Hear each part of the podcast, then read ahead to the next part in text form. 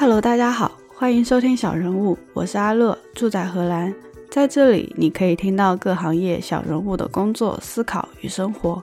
欢迎发邮件 a nobody 点 fm at gmail 点 com 留言反馈，或登录网站 a nobody 点 im 获取更多信息。欢迎收听小人物播客第二十三期，现在是荷兰时间三月九号星期一。上周六早上，A B 和我分享了关于他肉翻到新加坡一年半工作生活，以及他在新冠疫情期间做志愿者的经历。作为一名安卓工程师，毕业工作一两年的时候，因为外界工作环境的影响，引发了一系列身体和心理上的变化，想换环境到新加坡，用了差不多半年的时间准备英语和算法，并拿到了 offer。尽管只过了英语四级，也没考雅思托福，他有什么提高英语口语的技巧吗？新加坡的生活怎么样？互联网生态又如何？新冠疫情的辟谣志愿者是做什么内容呢？怎么去区分可靠信息和谣言？如果你对这些内容感兴趣，就一起来听下去吧。啊，谢谢阿乐。嗯，大家好，我是 A B。我是大概一八年六月的时候，呃，来新加坡这边的，然后到现在大概是一年半多一点。那我们今天主要就是三块内容，一个是你找工作的过程，第二块是新加坡的生活和工作体验，第三块就是在新冠疫情期间做辟谣志愿者的经历。你先简单介绍一下自己吧。好。就是我现在其实工作的年限会比较短，才三年半左右这样。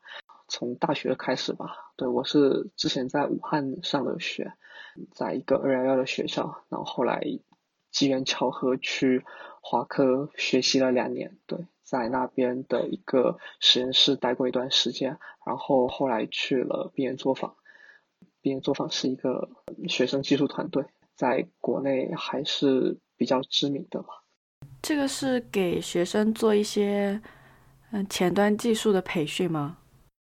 事实上，就是既不能说是培训，然后也不是说前端技术，它是整体的互联网技术都有吧。其实整个团队看起来有点像一个公司这样子，但是就是我们也没有说所谓的有什么业绩啊，所谓的产品要去做，只是有一个指导老师，然后大家。自己感兴趣做什么就去做什么，然后学校有提供支持。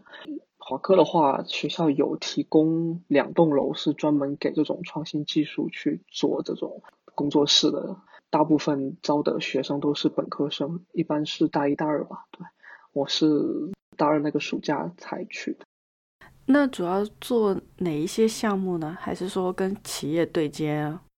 嗯，我们团队可能会以一些校园项目为主导一些，就做一些学校内的跟你在校园生活相关的啊，查一些课表啊，查一些成绩啊这种的东西。然后也有做过一些那种社交啊，或者说二手交易啊等等的，会跟学校比较有关系。然后华科其实还有其他两个团队，他们会有一些不同的侧重点，他们有去参加那种比赛的。就是这种在校园里的项目经历，对于找实习啊、毕业找工作啊，还是蛮有帮助的。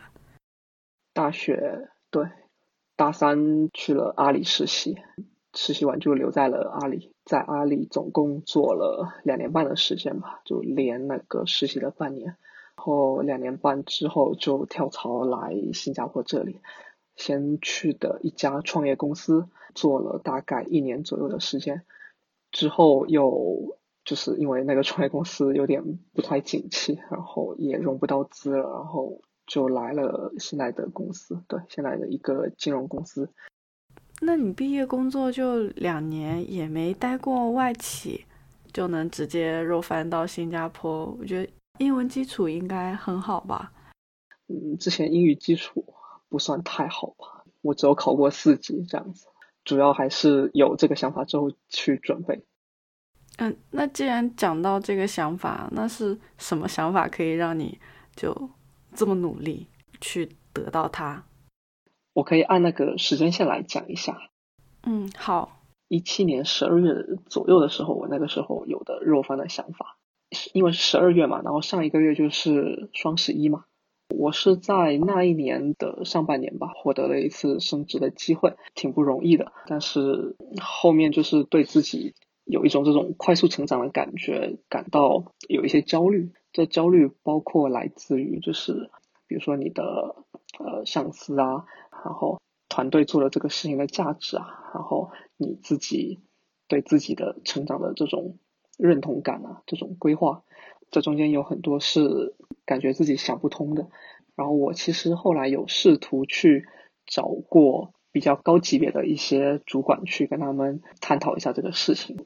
呃，有一个主管其实帮助到我很多，他就跟我说：“你在这里想不通的事情，你出去外面换一个环境。”也还是会想不通的，你得自己去解决这个问题。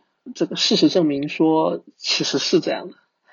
我刚过来这边之后，对，其实有很多事情还是想不通。我碰到了很多相同的问题，碰到了很多工作上面的一些相同的问题。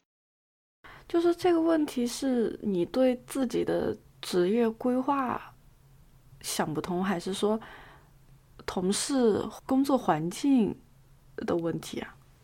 想不通，可能会在根本一点吧，就是我到底喜欢做什么样的事情？我是应该在某一个点上面一直钻研下去，还是说应该顺应说，就是可能公司更需要你做一些什么东西，你应该朝某一些方向去发展？这种是一些例子。然后另外就是可能碰到了一些嗯 leader 啊，或者说一些同事啊，他们的。想法呀，你当时是理解不了的。比如说，你可能会跟同事有争吵啊，开会的时候可能会开的不是很愉快呀，这样子的事情出来之后，你也还是会碰到。但是，可能要有这种换一个环境，让自己去从心理上去接受这个事情，要有一种你自己想要去改变的动力，去完成说就是你对周边这些事物的接纳。这个我能够理解，就是别人讲的是一回事，然后自己实践出来得到的道理又是另外一回事。嗯，就是那个时候还有有生病是吗？对对，大概也是在一年多的那个时间节点出现了三次的咽鼓管炎。咽鼓管炎就是指说，比如说。坐了一段时间的飞机或者火车之后，出现了耳朵被堵住的情况。通常来说，这种事情我们只要咽个口水啊什么的，一会儿就好了。但是他这个就比较严重一点，要几天都不会好，去看医生，然后吃药，做一些辅助治疗这样子。在一个月内 连续发生了三次，每次持续几天，其实是很痛苦，对自己对自己产生了很多怀疑吧。是因为在。在阿里九九六工作压力太大的关系吗？事实上，我们团队整体的作息时间还算规律了，也没有严重到说九九六这样子，双休都是可以保证的。晚上一般七八点或者八九点吧，这个倒是不一定。那确实还好哎。那你之后怎么去调节这个事情？我在第一年的时候没有怎么有那个锻炼的意识，除了平时会去打一下那个桌上足球以外，其他时间没有比较自发的去锻炼。第二年的时候，大概就是从我有肉饭想法的时候开始，然后我呃园区不是有一个健身房，我在那边找了一个教练带着练。嗯，那运动的效果怎么样呢？还是说有做一些别的尝试？去治疗这样的问题，我觉得是一个多方面的措施吧。除了刚刚说到就是有去找一个健身教练之外，然后我还尝试过去看精神科。其实就是精神科跟心理医生是两个角色，这个是我自己体验到。精神科就是指你一般比如说去正规的那种综合医院啊，他们都会有设立这样子的科室。去了之后呢，做一些那种。问卷调查，对，就是对自己有一个评估。之后呢，他会有一些物理器械做那种心电啊，或者说脑电波啊等等的这一些测试。就是医生会根据这些东西来给你一个评价，看看你现在的心理状况。但是他们不是那种跟你就是谈谈心啊这种类型的，他是给你开药的，根据你的情况吧，吃一些抗抑郁的药。嗯，那吃药和聊天这两种治疗方式有什么不一样吗？对我自己的这个情况来说是两个不一样的过程。我一开始非常的抵制去看心理医生，就是你觉得自己没有问题，就像很多最后都去看了心理医生的人一样，你一开始都会觉得自己没有问题。对，但是精神科的医生会慢慢的会跟你讲说，哦，你可以考虑去看一些心理医生，而且就是因为心理医生的价格其实是比较贵的。如果你找的是有一定经验的、有很多执照这种资格的医生，一般一个小时，嗯，人民币要六百到八百这样。哇，比我想象的要贵很多诶。就我前段时间看了一本书嘛，叫《Maybe You Should Talk to Someone》，是一个美国呃心理治疗师写的，他就是建议大家都。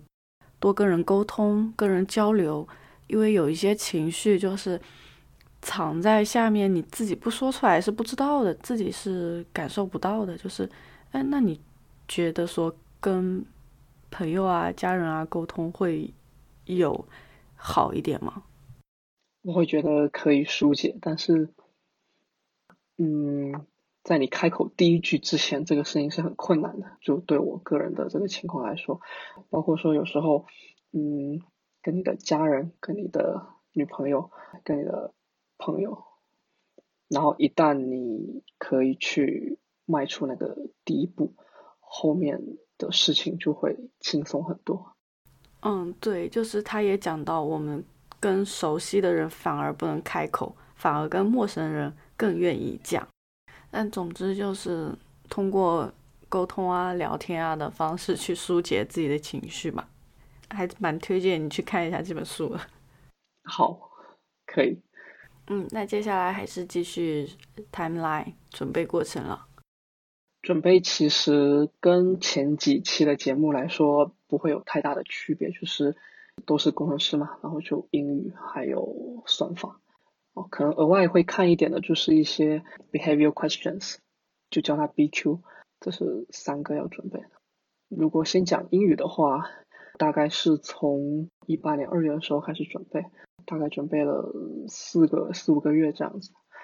我准备的方法 比较奇特，我没有去考雅思或者去考托福，我只是去淘宝上面找一个人跟我聊天。这也可以。其实淘宝上面有很多这样子神奇的服务，比如说菲律宾英语老师跟你聊天，他一节课其实不超过二十块钱吧？那很便宜诶。对，超级便宜。我当时在找类似于这种的聊天服务的时候，尝试过几家，然后淘宝上面有很多类似的服务，你每家都可以去试一两次，都是免费的。你可以对比一下，你比较喜欢哪一家？每一家甚至他可以给你准备好几个老师，你可以每个老师都呃试一下，跟他们聊一下，你就可以跟他们说你的目的是什么，他们甚至可以扮演一个 HR 跟你聊聊天。你这个方法很好哎，因为其实中国人就英文水平来说，语法啊什么都知道了，就是缺少那个 practice 口条的练习嘛，对吧？然后你这个方法又不贵的，对。因为就是我自己觉得会要，嗯，实用为主嘛，跟新加坡整个政策很像，找实用就行了，口音不重要，分数也不重要，你听得懂他讲什么，你能回答他的问题，这就很足够。嗯，是的。我后来来新加坡这边之后，尝试了另外一个平台，叫 Cambly，稍后可以把链接放到那个播客的那个链接里面。嗯，它是一个以 native speaker 为主的，上面都是一些英国人或者是些美国人，就是一样的去找他们聊天。但是它这个职业范围就非常的广，在淘宝上面那些老师大多数都是学语言或者学播音出身的。这个 Cambly 上面的老师有做水电工的，有做老师的，开车的司机什么等等。哦，那就是兼职。对，兼职，然后你就会覆盖到很多不一样的日常环境。其实是很随机又还蛮有趣的一个过程。它有一个缺点就是它不是那种按买课程式的，就是几节课几节课，它是按健身房的那种方式，你一周来几次，每次多久？对，那你不来这个次数就作废了，我就把你的钱赚走了。嗯，那这个感觉就比较适合场景对话的练习，然后还有或者说想在上面交一些朋友啊之类的。那接下来呢？那 另外一方面就是算法，我就走的比较常规的路线，去买了一个 LeetCode 的会员，然后去刷题。刷题的这个过程就是非常的枯燥，有时候上班会看一看，先想一想，然后回家再写。总共刷了一百道题左右吧，中间四个月吧。嗯，就刷题的过程会有什么技巧吗？嗯，这个问题其实因人而异，然后也看你一个刷的办法。一般推荐来说是按分类刷嘛，十来个分类，你每个分类刷十题是一个水平，刷二十题是一个水平，把二十题每题刷三遍是另外一个水平，在短时间内把这些题都刷两遍的话，记忆性其实是还可以的，就是因为才一百题嘛，没有很多。个人的经验来看，大部分新加坡这边的小公司七十道题就可以解决问题了，稍微好一点的明星创业公司或者一些大公司。就是一百题左右这个情况，也没有碰到非常困难的让你完全不知道怎么样去做的那种情况，不可能说百分百 bug free 吧，我还没有做到那个情况。但是就是你通过一个比如说八十分的一个基准线是没有什么问题的。有一个比较特殊的就是我没有去尝试像那个 Google、Facebook 这些公司，这些公司看一亩三分地下面的一些介绍，可能还要。再多刷一点，可能要两百题。嗯，那接下来就是投简历。嗯，我大概一八年五月份开始投，然后六月份就都有 offer 了。五月底有一个吧，啊，六月有一个，还有一些，比如说有个公司是是猎头来找我的，其实是面完了，薪资也谈了，他他跟我给了一个大概的范围，然后。因为别的公司有给的高一点，那我就问了他一下，能不能再高一点，就没有了下文。就整体看来，从投递到嗯拿到 offer，大概一个月之内都可以解决。这边的公司因为本地的工程师很少，所以都是海外的。其实流程上还挺快的，一般都。那新加坡的公司多吗？还是说都是那种大厂啊？其实是会有比较多的选择，对，会有。跟大多数的人的做法一样吧，去 Stack Overflow 去。Glassdoor 或者去 LinkedIn 上面对当地的一些情况进行一些摸索，你就会发现哦，其实有很多国际大公司分布在这里，有很多当地也很出名的明星创业公司在这里，会有一些可能会偏传统的一些企业，包括说一些政府的部门也有在招大量的这种研发工程师。但是像他们那种 startup 啊或者小公司，也会给到工作签证吗？就是我刚刚提到的，本地的工程师会少一点，所以也都能给到。我看到的就是那种非常小的公司，比如说只有几十个人、一百个人的，他们也都可以申请到，只是说这个 quota 不一样。有一些政府政策方面的一些加分，比如说修皮，它能招大量的中国人，跟他那个上市的政策有关系，就是符合了某一些政府的标准，获得了加分，然后你这个 quota 就会提升。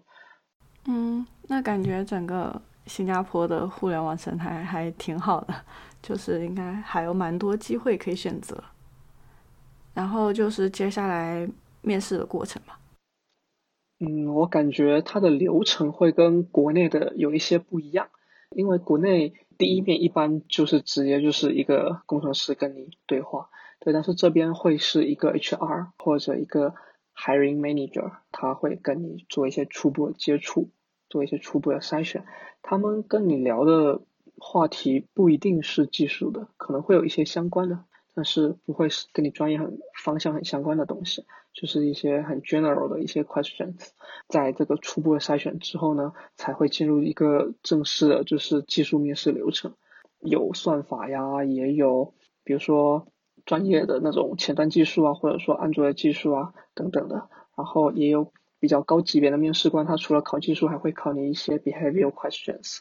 呃，这个东西在国内可能会跟阿里的价值观会比较像，但是我碰到的每一个公司，他考 BQ 的这个体验都很不一样。对，有考团队协作的呀，也有考你实际开发中遇到的一些困难啊，或怎么样，可能跟我现在没有去面 Google 这些公司会有相关吧，因为。Google 那些公司的 BQ 听说会比较难，嗯，就比较要考察工程师的技术能力、沟通能力以及怎么去解决一个问题。嗯，然后呢？我碰到过的一些面试流程比较特别的，比如说你先做一个 take home，做完之后去他们 on site 的时候，他会跟你结对编程，就基于那个 take home 在网上加一个问题，然后你再做现场做。哦，感觉就是先看一下你会不会写代码，以及这份代码是不是你写的，然后再在这个基础上加难度。那专业知识呢？我觉得这边的专业知识会考的比较基础，不会像国内就是往深的地方挖的特别多。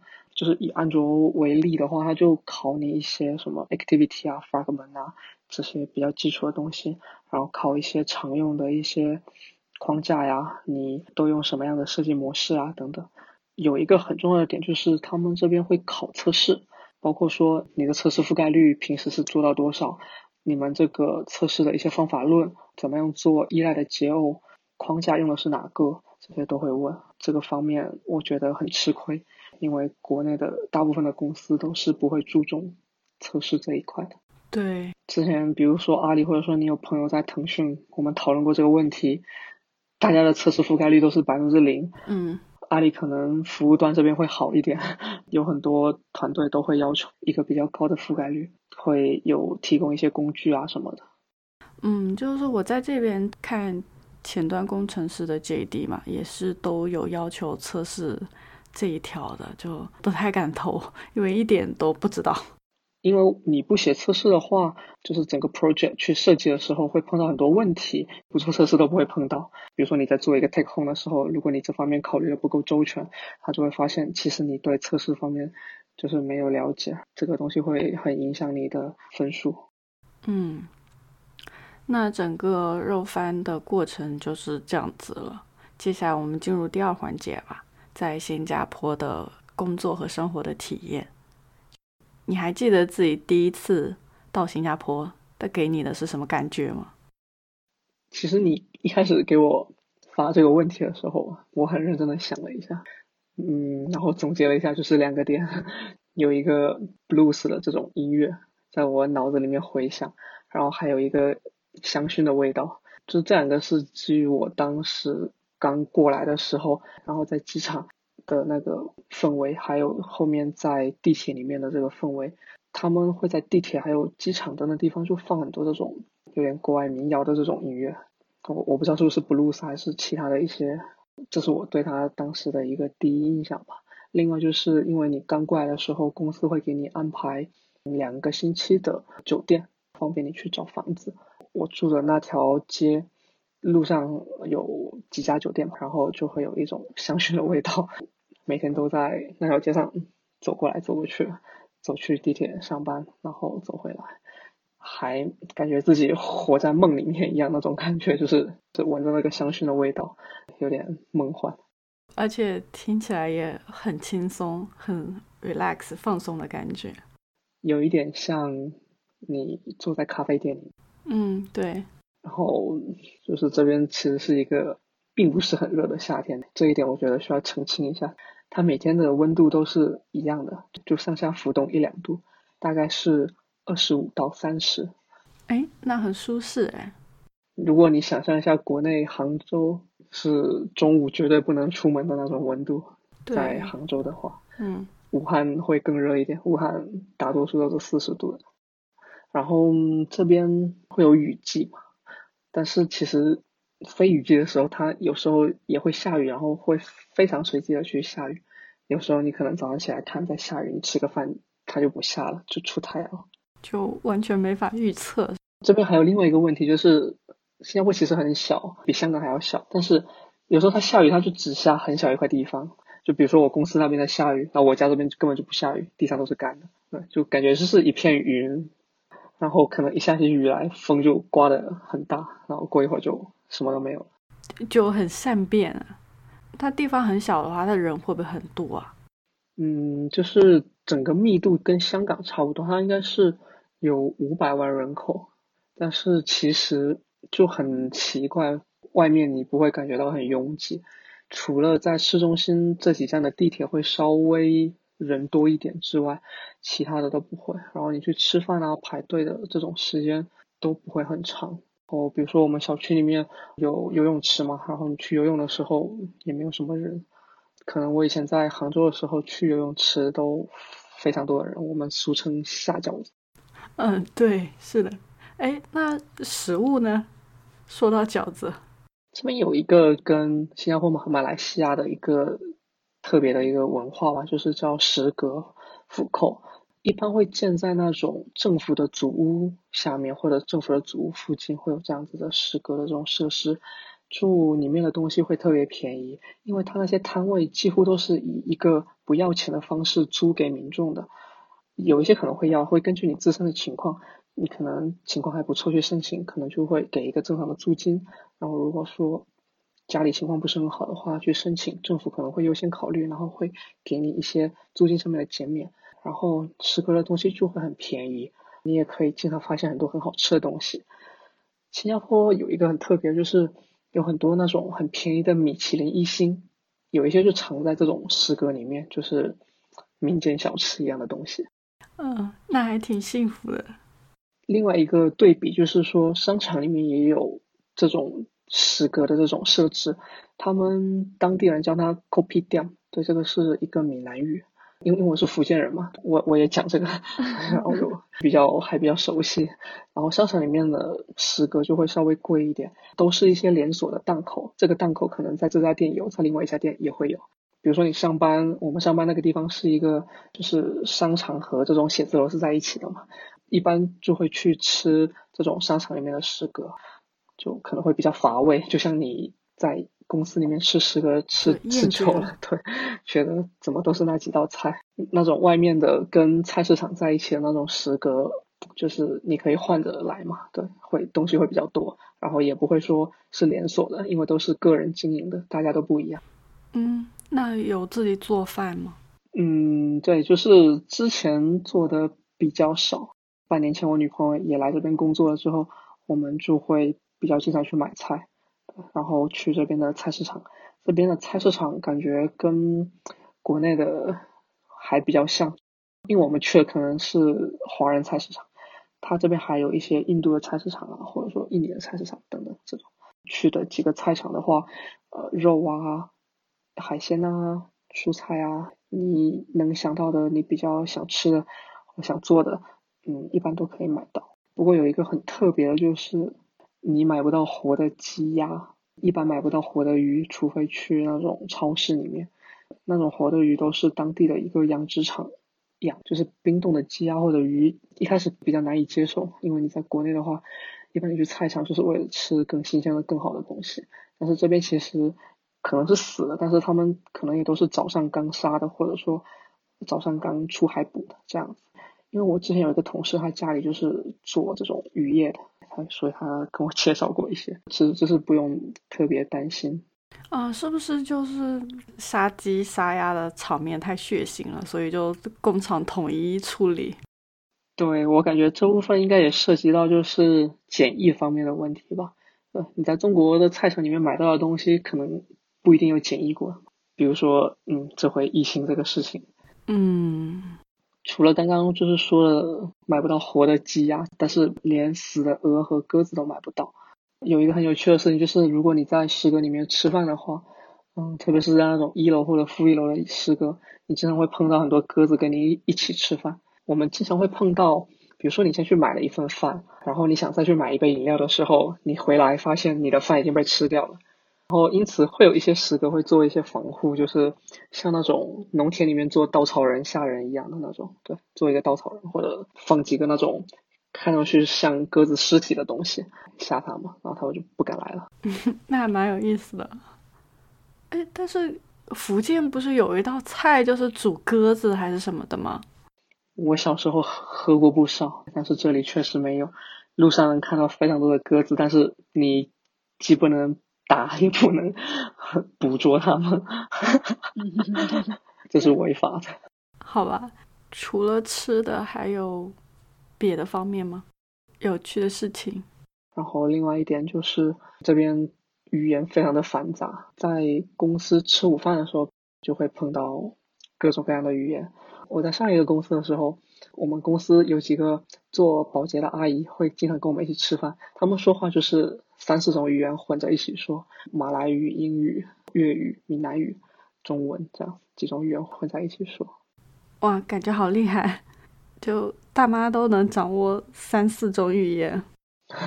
他们可能不是说每个语言都非常的精通，对，但是他们会在不同的语言里面找出恰当的词汇来表达当下的这个。对某一个事情的描述，感觉他们就真正的践行了语言是拿来沟通的。对，就是实用主义。最近网上有流传过一个，就是关于疫情的，然后新加坡的某一个部长的一个讲话，然后他就讲到这一半的时候，他突然间卡卡壳了，发现说，嗯，有一个词他不知道怎么用英语说，然后他就问在场的观众这个词怎么用英语说，他说的是潮州话那个词。然后就很多观众就告诉他怎么说，好像是问了 “disgrace” 这个词。嗯啊，那既然讲到疫情的话，那我是有听说在做疫情辟谣的志愿者，是吗？嗯，我参加的是一个叫做 A to N 的一个志愿者组织，然后全称是 NT Twenty Ninety NCOV。嗯，那主要是做什么？可以了解一下吗？就是我不是代表这个组织的，我只是阐述一下我自己做过的事情，自己看到的一些事情来讲。嗯，作为一个参与者吧，就不代表官方立场。嗯，就是参加这个组织，主要是因为其中的一个发起人他是我的朋友，我们之前就是在华科认识的，就当时看到他在朋友圈发了一个叫做辟谣群的这样一个微信二维码，然后我就加进去了。我一开始本来。并不是抱着说自己去做志愿者的这个心态去的，我本来只是想，哦，这是一个很不错的一个渠道，我可以学点东西，然后转发一些消息到你的朋友啊、家庭群里面，对，辟辟谣。但是在里面人多了之后呢，就经常会看到很多人发消息来求证，说啊，这个事情是不是真的呀？然后什么什么东西能不能吃啊？然后哪里哪里。出去会不会很危险呢？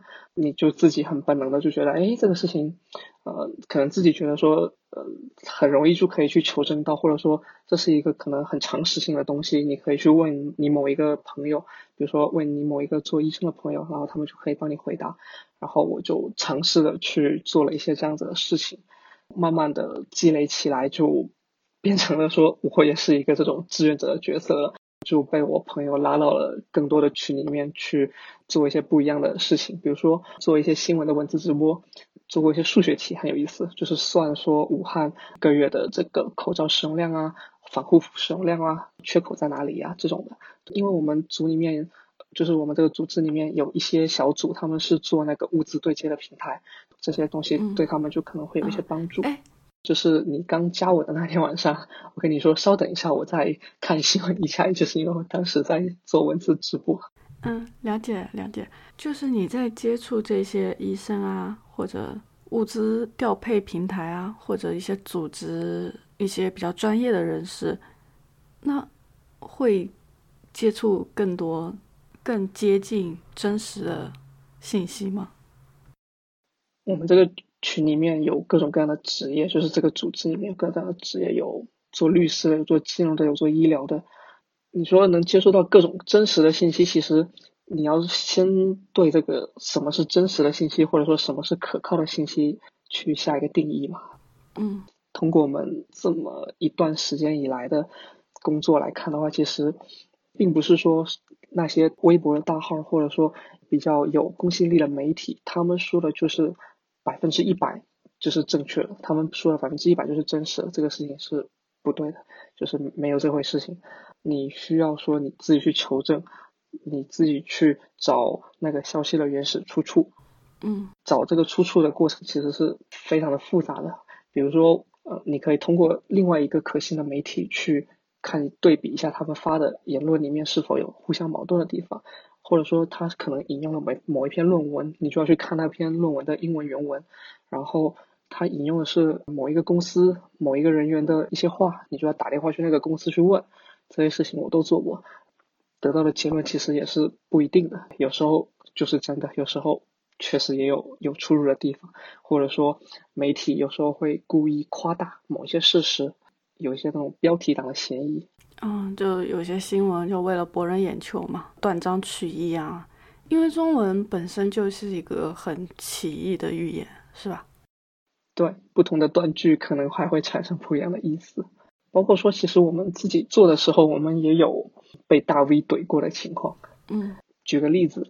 当时我们在做一个关于那个气溶胶传播这个事情是不是现实中存在发生了这个情况，当时的结论是说应该不存在这样子，对，但是这个事情后来发现被推翻了，专家又有新的结论，对，通过对一些新的病例去不断的更新你已有的一些认知嘛，这个事情就反正就会有一些大 V 就在怼你们，就是说，哎，你们为什么做一些这种看上去你们也是谣言的这种事情呢？那这，因为现在情况也没有谁说的准，一直在变化。昨天还是谣言，今天就是补告了，是吧？就是实验数据跟现实情况会有很大的一些不同嘛，你就没有办法说下一个百分之一百确定这样的一个定论去说明这些事情。包括说，其实还有很多这样的例子，比如说中医的问题，这些问题你你你没有办法非常正面的。